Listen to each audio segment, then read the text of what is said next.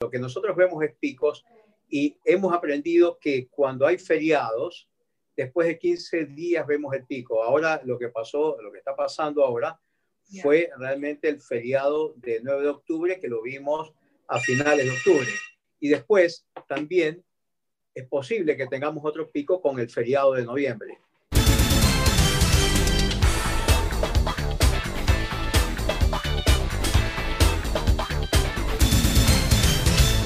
Seguimos aquí en Radio Fuego 106.5, nuestra entrevista de salud del día de hoy, pues es con el doctor Ernesto Peña Herrera, cardiólogo especialista en hipertensión arterial y también jefe de cardiología del Hospital Luis Bernaza, un tema a tratar muy importante, pues la salud cardiovascular y el COVID-19. Primero, doctor, aclararle a todas las personas que nos están viendo también que está usted sin mascarilla porque está solo en su oficina, lo cual pues eh, le facilita el poder tener la entrevista, ¿no? Hola, doc. Sí, la verdad que sí, estoy acá eh, en, el hospital. Hola, sí, estoy acá en el hospital. Mariela, qué gusto eh, hablar nuevamente en el programa. Y bueno, pues para eh, ver de qué manera podemos un poco dilucidar todas las dudas que hay sobre esta enfermedad, sobre la parte cardiovascular y sobre la salud en general en esta pandemia que este, termina el año y no terminan las preocupaciones para la gente, ¿no? No termina. Doctor, dígame una cosa, si usted, si podemos ponerlo en números, en números, pues, eh, estadísticas reales todavía no hay, me imagino que en algún momento habrá por obvias razones, pero ¿cuántas vidas cobró el COVID de eh, personas que trabajan alrededor de la salud? Eh, hace dos meses se hizo un homenaje para, para 130 que habían fallecido en, la, en, la, Plaza del Centenario, o sea, el Colegio de Médicos, el Colegio de Médicos puso una placa para 132 médicos aproximadamente. Ahora eh, ha pasado y creo que pasamos de los 140 médicos en la región costa que este, han perdido la vida, ¿no? Eh, sea tratando a los pacientes con COVID, de ellos como pacientes COVID que eh, no habiendo tratado pacientes se han contagiado y que eh, han perdido la vida, ¿no? De ahí habemos también un alto porcentaje que hemos tenido la enfermedad y que la hemos superado. Hay un caso que usted me, me comentaba, que es el del doctor Urel, que era compañero de trabajo suyo en el Luis Bernaza, un hombre maravilloso, que fue el único doctor, el único médico que murió en el Verdaza con COVID. Y usted me contaba algo que me llamó mucho la atención. ¿Nos puede compartir esta experiencia de lo que supuestamente pasó? Sí. Eh, el doctor Urel y varios médicos fallecieron. El primer médico que falleció fue el doctor Nino Casanelo, que es una de las glorias de la medicina interna de, Guayaquil y del país. Eh, bueno, con el doctor Urel pasó algo muy importante, que el doctor Urel estaba preocupado de que todos los pacientes tuvieran la mejor atención y que las cosas intenten no faltar. Él como su director técnico del hospital estaba preocupado, iba a sitios realmente eh, altamente contaminados del hospital, porque el hospital en forma acertada se dividió en áreas COVID y áreas no COVID. El doctor Urel visitaba habitualmente el área COVID hasta cuando él eh, cayó enfermo y eh, justo en su, su, lecho, en camas de, terapia intensiva, me cuenta la gente que estuvo cerca de él, se preocupaba de que a él no le falte, de que los pacientes no le falten oxígeno, que no le falte la medicación y en algún momento, creo que un acto heroico, eh, se dio sus atenciones hacia las personas que estaban alrededor de él y que estaban con este, con signos de la enfermedad, ¿no? O sea, así como el doctor Urey, que fue un portestandarte de que es eh, los servicios del Hospital Vernaza, de la Junta de Beneficencia, el doctor Nino Casanelo, ha fallecido también eh, Pepe Yulín, eh, fallecieron una serie de médicos acá en el hospital y bueno, la mayor parte de ellos también siguen tratando y no se han infectado y los que se infectaron se curaron y se pusieron de nuevo en primera línea a atender pacientes con COVID, ¿no? O sea, el Hospital Bernaza y la Junta en general y todos los sitios donde se atienden pacientes cardiovasculares siguen atendiendo a pacientes con mayor experiencia ahora. La gente es bueno que conozca que se mueren menos pacientes, que eh, eh, los, los hospitales están llenos de pacientes COVID, están abarrotados de pacientes hay pocas camas, pero sin embargo la mortalidad es menor porque se trata de manera diferente a los pacientes, porque los pacientes acuden un poco más temprano y porque obviamente ya eh, los protocolos se siguen, son protocolos mundiales. Cuando digo que se murió mucha gente acá en, en, Guayaquil, se moría mucha gente en España, se moría mucha gente en Italia, y a medida que los italianos fueron haciendo autopsia a sus pacientes, se pudo conocer bien eh, lo que la causa de la mortalidad y se comenzó a cambiar la forma de tratamiento, se dieron más corticoides tempranos a los pacientes de alto riesgo y se hicieron los protocolos para poner anticoagulantes a los pacientes que necesitaban. De allí hubo un cambio dramático en la mortalidad, digamos dramático, un paciente que se muere para nosotros es dramático. Sin embargo, eh, lo que se vivió en, en marzo, abril, en, en, la costa ecuatoriana fue algo realmente deprimente y que espero que eh, alguna de las plumas que hay en, en, Guayaquil algún día escriban libros sobre la, lo que ha pasado en la ciudad, ¿no? Claro que sí. Doctor, la segunda ola no, se no llegó como se esperaba, o sea, se esperaba mucho más dramática. No digo que no nos tenemos que cuidar, ojo. Estoy diciendo que tenemos que ser, pues, eh, realistas en lo que está pasando. Una segunda ola, como tal vez hubo en España, que tampoco fue tan dramática como en marzo y abril, eh, tampoco ha llegado al mundo, como fue con la gripe española en su época, que una segunda ola vino y devastó y fue primero que fue peor que la primera ola. Eso no es algo que hemos visto ahora con el COVID. Sí, es verdad. Eh, nosotros lo que vemos son picos. No vemos, no vemos el brote como pasó en, en febrero, mar, en, en marzo, abril y mayo, verdaderos brotes de la enfermedad. Lo que nosotros vemos es picos y hemos aprendido que cuando hay feriados, después de 15 días vemos el pico. Ahora lo que pasó, lo que está pasando ahora fue realmente el feriado de 9 de octubre que lo vimos a finales de octubre. Y después también es posible que tengamos otro pico con el feriado de noviembre. Esperemos que la gente haya tomado los recaudos necesarios. Claro. Eh, a mí me, por ejemplo, eh, tranquilidad ver que en la ciudad, cuando uno sale, hay mucha gente, el 90% que anda con su mascarilla bien puesta. Eh, hay, hay sitios donde uno va y hay familias que están sin mascarilla, pero todo el mundo los queda viendo como que como si fuera realmente como si estuvieran cometiendo una infracción y lo están haciendo, digamos. Este, pero en, en Guayaquil yo creo que se ha tomado conciencia, la gente hace sus mascarillas, se pone sus mascarillas, eh, toda la gente intenta tener distancia social. Acá en el hospital estamos siempre en emergencias y lo que se hace es que las personas que no tienen que venir al hospital, que no vengan si no tienen eh, una justificación. Los permisos para atender familiares a los pacientes se han suspendido, a no ser que haya una imperiosa necesidad de que alguien esté como corresponde. ¿no? Este, estamos en una verdadera pandemia. Una persona que esté infectada, así sea asintomático, puede infectar a 15 personas más. Claro. ¿Sí? Entonces, cuando yo veo pacientes en la consulta y usted tuvo COVID, adiós, gracias, no dicen. Eh, pero se hizo exámenes. No, no me he hecho exámenes. Entonces, nadie sabe si ha tenido, si no se ha hecho exámenes. Claro. Eh, para si ha tenido. Y lo que es peor, esta enfermedad sigue siendo como eh, al principio, en febrero, marzo, nos decía Washington alemán, 80% de la gente asintomática, 15% de gente con pocos síntomas, un poquito de fiebre, algo de malestar durante una semana y el 5% se va a internar. Esas cifras no han cambiado, esas cifras debe conocerlas la ciudadanía, esos porcentajes se cumplen. El 80%. Sí, y este, así es como se comporta la enfermedad. ¿Cómo? Perdóneme, doctor, 80% sintomática. Tanto. Yo no me acuerdo haber escuchado ese, ese número. Asintomáticos. Por eso le digo. 80% de la población asintomática. Wow. Claro, esas son las estadísticas del mundo. 80% de la gente puede ser que yo tenga la enfermedad y nunca me enteré que tuve. Claro. Pero en ese momento yo he contagiado a alguna gente. El 15% de la gente tuve, como yo, una tos suave, un dolor de garganta un día, este, y después el 5% de las personas sí tienen malestares que obligan a que la gente se interne, digamos, falta de oxígeno, fiebre prolongada, eh, falta de aire. Por eso es que la mortalidad está entre 4 y 5% a nivel mundial. ¿Ya se sabe a qué se debe esto? sí, a la carga del virus o hay, hay cepas más benignas que las otras? Sí, claro.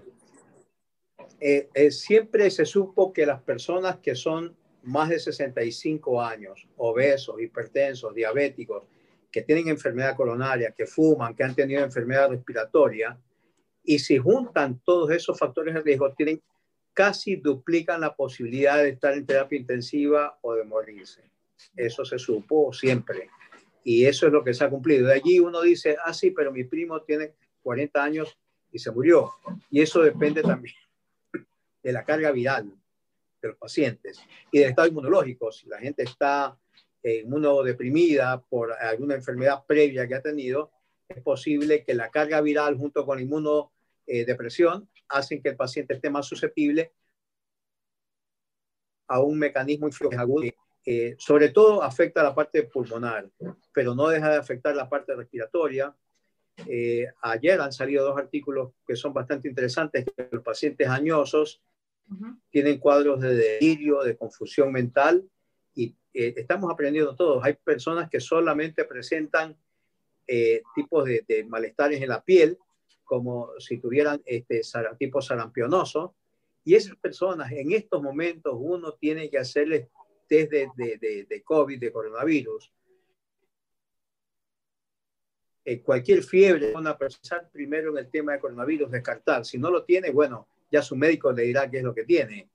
Pero eh, cualquier manifestación cardiorrespiratoria, de piel, eh, este, uno tiene que pensar si el paciente no tiene coronavirus. Hay pacientes ancianos en los cuales simplemente el decaimiento o la depresión eh, hacen que tengan síntomas y uno tiene que buscarse que la primera causa de enfermedad en estos momentos no son los virus. de otra manera, mire que nosotros vemos en la consulta pacientes que son hipertensos o que tienen enfermedades cardiovasculares que su principal, su principal manifestación es la ansiedad y depresión. El encierro, el ver familiares que han fallecido, hacen que los pacientes estén más con llanto fácil, con un futuro incierto, eh, crea inseguridad en la familia, los, eh, las medidas económicas tomadas hacen que se sienta con total inseguridad en cuanto a su futuro. ¿sí? Entonces, eh, esto de acá, los médicos podemos ayudarlos con consejos, con medicación y todo, pero tenemos hemos aprendido también a aconsejar a nuestros pacientes a cómo respirar. Hemos tenido que ver videos de cómo se respira. ¿Por qué? Porque estamos en pandemia y en pandemia quiere decir que estamos en guerra. Y estamos en guerra quiere decir que yo no puedo ir a ver a un paciente a su casa ni el paciente se puede trasladar. Entonces nos hemos dado cuenta con agradable sorpresa de que muchos de los pacientes tienen tensiómetros digitales de brazo en su domicilio, digamos, por lo menos clase media, clase media baja, la mayor parte de la gente tiene un tensiómetro. Entonces, hemos logrado que aprenda a tomarse la presión, que aprenda a hacer los controles y saber que si por algún momento se sube la presión, generalmente tiene que ver con cuadros de ansiedad. ¿Sí? Habitualmente. Y tener el stock de medicamentos adecuados, no salir a las 3 de la mañana a buscar una farmacia donde la farmacia obviamente no está abierta, no está abierta y no podemos hacer los recaudos necesarios para que la gente pueda ir a, comprar su medicación. Entonces, todo ese tipo de cosas uno tiene que ver, actuar en pandemia y, ayudar. Ahora, miren que estos días me he puesto a pensar, ¿no? Eh, los que tenemos la suerte a veces de vivir en ciudadelas cerradas, ¿qué llamado la atención a los administradores de las ciudadelas? En pocos casos se hizo un censo realmente de cuántos médicos viven en determinada ciudadela y no se les preguntó a los médicos si es que la gente de la podía llamar, ¿sí? No una consulta oficial, no nada, sino para llamar a ver en qué manera se puede ayudar. Eh, nos faltó mucho eh, temple de solidaridad con la gente más allá de los hospitales, más allá de, de lo que hemos hecho los médicos, pero a nivel de organización, todo el mundo se encerró en su casa y todos pensamos en nosotros, en nuestra familia. Pero en Ciudadela, por lo menos, viviremos 10, 12 médicos, preguntar a los médicos si es que se los puede llamar hasta determinada hora, de tal manera que tenemos un plan de organización mínimo. ¿Por qué? Porque mañana vamos a tener terremotos, desastres, picos, y tenemos que tener un nivel de organización mínimo en las ciudadelas, ¿sí? Para, para colaborar con la gente, ¿no? Consultas no pagadas, pero saber que se cuenta, que se cuenta con una persona que le está en cualquier momento, ¿no? Claro. Excelente idea. Eso es lo que me encanta del Hospital Bernaza, que ustedes los doctores del Bernaza son tan humanos, tan humanos. Realmente pues eh, son bastante integrales, que es lo, es lo más importante en, en, esta, en esta profesión tan bella que es la profesión de ser médico, doctor. Eh, una pregunta antes de, que me dé un concepto sobre la parte cardiológica. La cepa que está ahora en Guayaquil o en Quito, ¿sería más benigna que la que estuvo en marzo o abril? Eh, eh, aparentemente sí, uno hablando con los infectólogos, hay, hay dos, dos, teorías. Unos dicen que buena parte de la población se habría infectado y por eso es que hay menos mortalidad o menos gravedad y que parece que es una cepa este, menos virulenta, con lo cual no nos quedamos tan tranquilos porque si hay una menos virulenta, pasado mañana puede venir una más virulenta. ¿sí? Y esto de aquí es, nosotros hemos aprendido de esta enfermedad eh, lo que hubo el SARS-1 del, 2000, del 2002-2003, que mató 700 personas en una enfermedad que era también era mucho más mortal que esta, pero tenía menos, menos contagio. O sea, una persona contagiaba a dos, tres, de tal manera que pudieron cercarle en la China y, y falleció poca gente. ¿sí? Y pudieron, eh, bueno, la gente que sobrevivió nos enseñó todo lo que nosotros ahora estamos sabiendo del virus, que el virus produce en algunas mujeres caída del pelo, que produce dolores eh, después que ha pasado, dolores en el pecho, dolores torácicos, dolores en la espalda, que produce manifestaciones de un poco de insomnio y, poco inseguridad en todo lo que tiene que ver en, todo, en las manifestaciones generales de los pacientes, ¿no? Depresión hay pero las manifestaciones dermatológicas y lo que tiene que ver con las taquicardias o los dolores torácicos, eso es algo que permanece durante tres o cuatro meses. Lo sabíamos con el virus del 2003 y fue ratificado con el virus ahora, que más o menos se ha visto después. Ahora, todavía no conocemos el componente respiratorio, o sea, ya estamos en la etapa de pasados los seis meses donde tendríamos que comenzar a hacer espirometría a buena cantidad de los pacientes que estuvieron enfermos y que se curaron. Y, y, bien, ¿no? Eso de allí es lo que, lo que creo que hay que hacer. En cuanto al tema de solidaridad de la Junta, del Bernaza, créanme que este, a veces cuesta y a veces parece un poco de, de petulancia, pero este, la gente busca la Junta de, Beneficencia como el último eslabón para salvar su vida para salvar a su hijo. Entonces, si nosotros rechazamos ese tipo de atención, este, la gente no tiene dónde más ir. ¿Sí? Y nosotros acá, el paciente privado, el público, lo ve el mismo médico, el mismo hilo de sutura, el mismo quirófano, las mismas enfermeras, de tal manera que acá no hay eh, distinción entre el hombre que tiene y el que no tiene. Nosotros, este, eh, por suerte acá, la gente que ha estado en primera línea en pacientes con COVID, que realmente eh, son unos héroes dentro de nuestro hospital. Uno cuando los saluda, los saluda en forma diferente, porque hay gente que se enfermó, estuvo 15 días afuera y apenas se recuperó, fue este, a la línea de combate a seguir trabajando.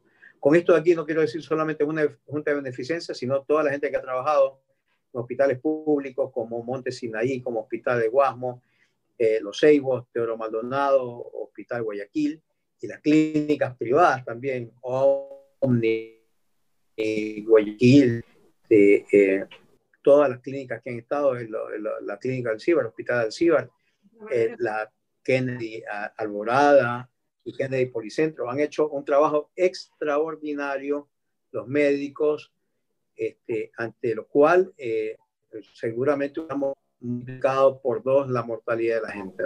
Doctor, en honor al tiempo, porque ya lamentablemente nos quedan pocos minutos, usted también tiene que ir a su consulta, ya me lo advirtió. Eh, lo más importante que tengamos que saber en relación al corazón, enfermedades cardiovasculares y COVID. Sí, eh, cuando el paciente está agudamente enfermo, el paciente eh, puede presentar injuria miocárdica, no infarto, ¿sí? de tal manera que eh, parece mucho un infarto de miocardio, pero con arterias coronarias normales. En el tiempo que tuvo en, en abril y marzo, a los pacientes se les daba un tratamiento diferente porque las medidas de protección nos obligaban a ser diferentes. Ahora los pacientes los seguimos atendiendo en agudo con otras medidas de protección más importantes, pero los pacientes pueden tener infartos, tienen hipertensión, tienen algo que se llama embolismo pulmonar, es una enfermedad que promueve la trombosis, por eso los pacientes cuando cumplen determinados parámetros tienen que anticoagularse en forma temprana. Anticoagularse no tomando aspirina en la calle, como la gente dice, ah, anticoagulante, tomo aspirina. Durante hace dos meses hubo un, un piquito de gente que tenía hemorragia digestiva porque se tomaban tres aspirinas con jugo de limón y eso, créanme, que produce daño a nivel del epitelio del estómago y produce sangrados digestivos. Eso no, no tiene nada que ver que su médico le recomiende si tiene que tomar aspirina o no, pero lo que nosotros somos, utilizamos son anticoagulantes por vía endovenosa o por vía subcutánea a los pacientes de muy alto riesgo.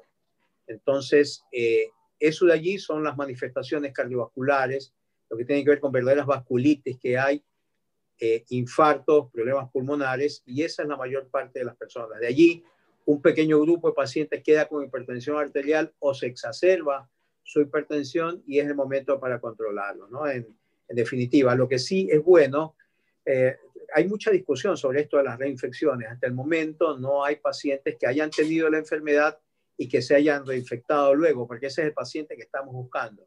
Y si alguien lo ha tenido, pues no ha sido publicado. Y nosotros desde el punto de vista médico, lo que no está publicado. ¿Hay alguna prueba de COVID, perdóname doctor, lo interrumpa, que luego de varios meses que han tenido COVID, le sale en las pruebas, no sé si de sangre o yo diría que de sangre, le sale indeterminado.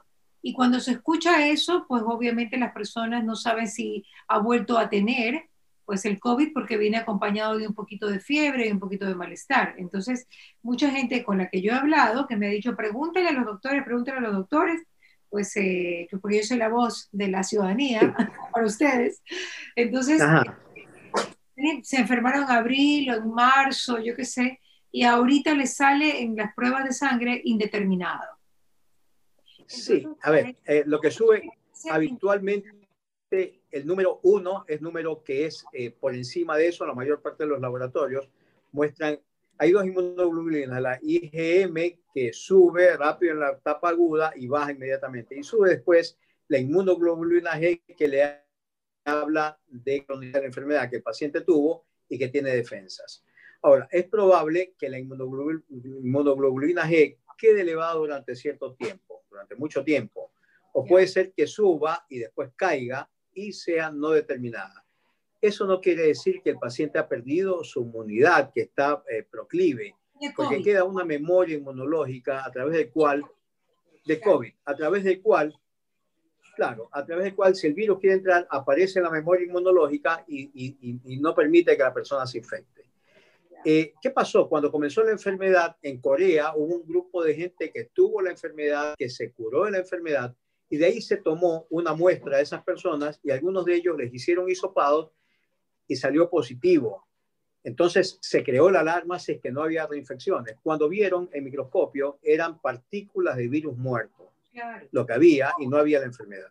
Ahora, la mayor parte de las gripes que hemos tenido habitualmente toda la vida han sido por coronavirus hemos tenido gripes por, por influenza, por coronavirus, y cuando la gente tiene algún tipo de malestar y tiene por coronavirus, no quiere decir que la misma cepa ni la misma enfermedad. Así que es probable que nosotros tengamos eh, alguna gripe por coronavirus, pero eso no quiere decir que tengamos una neumonía eh, grave por coronavirus. Ok, ya para finalizar, rapidito, doctor, cuénteme, está entusiasmado con el tema de que ya se vienen las vacunas, supuestamente el 10 de diciembre. Eh, creo que es Moderna, que ya lanza su vacuna el 10 de diciembre. Sí, sí, estamos, estamos todos entusiasmados. Eh, está la vacuna china, rusa, la de Pfizer, la de Oxford. La mayor parte de ellas hay que aplicarse dos veces, o sea, una hora y otra antes de, de que termine el mes, por vía intramuscular todas. Este, vamos a ver qué, inmunidad nos da por durante qué tiempo, o sea, es que hay que vacunarse todos los años y obviamente los grupos que se van como en el mundo, van a ser los grupos vulnerables, los médicos que están atendiendo pacientes con COVID, de allí los pacientes ancianos que son diabéticos, hipertensos, los grupos vulnerables que se llaman.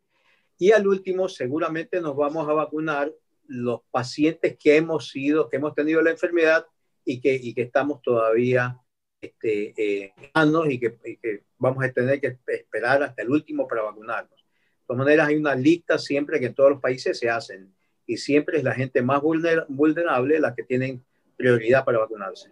Y tengo entendido que Ecuador llega... Sí, esperamos, estamos ansiosos por eso. Claro, en enero en Ecuador llega creo que la de AstraZeneca. Sí, sí, si no tengo mal el dato, creo que sí. Así que pues esas son las, las noticias de última hora. Eh, doctor, con esto pues me despido, qué pena porque me quedó corto el tiempo, pero ya, son la, ya es la 1 y 58, por lo tanto que no podemos seguir eh, avanzando. Solo una cosita chiquitita. ¿Usted no le tiene miedo a los efectos secundarios de la vacuna a largo plazo, por ejemplo, a un año? O sea, ¿no le tiene miedo a eso?